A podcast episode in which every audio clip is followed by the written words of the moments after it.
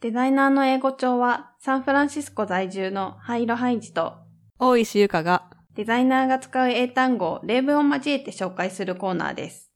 それでは行ってみましょ hinder Mobile ads often hinder users from scrolling pages. モバイル広告はスクロールの妨げになっていることがよくある。とヒンダーは妨げになる、邪魔になっているっていう意味なんですが、私がこの例文を最初に思いついたのは、皆さんもよくあるシチュエーションかなと思うんですが、なんかモバイルの広告って、ウェブページの中も一番下とか、間違えてタップしちゃうやつだ。そう、常に固定されてて、そうそう。とかなんなら、ページの真ん中くらいにデカデカとね。置いてあって、なんかすごいスクロールの邪魔みたいなあるね。体験があると思うんですけど、なので多分デザイナーが使うとしたら、こういう感じのなんか UX としてうん。使えるのかなと思ってます。うん。使ったりすることある？あんまり頻度使わないかもしれない。うん。なんか私も日常的になんか音として聞くことはそんなに多くないんだけど、うんただ結構 UX のデザインの本とかうんで説明するときに見かけたりしました。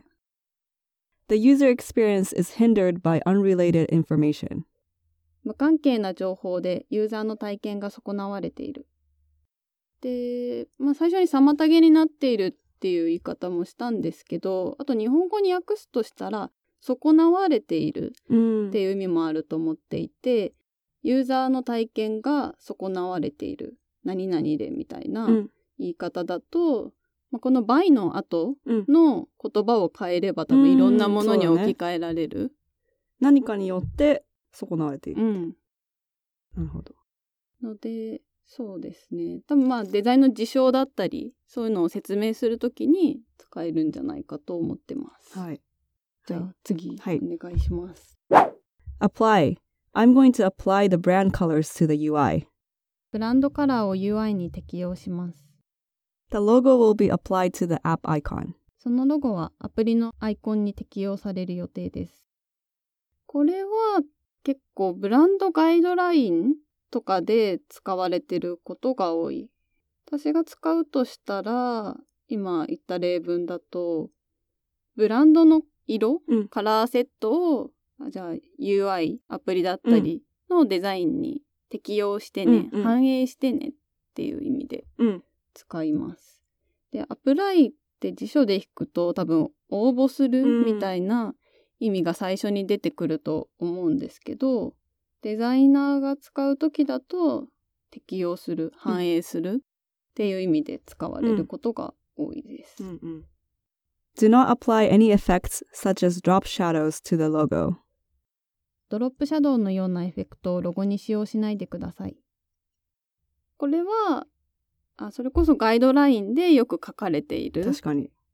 とロゴの使い方の時になんか回転しないでくれとか、ドロップシャドウつけないでくれみたいなことを言う時があると思うんですけど、まあ、そういう時にうん使います。なんかエフェクト、フォトショップとかのエフェクトをコピーしてペーストするときアプライみたいな感じだああーよね。なるほどレイヤー効果とか効果うんを別のに反映させる。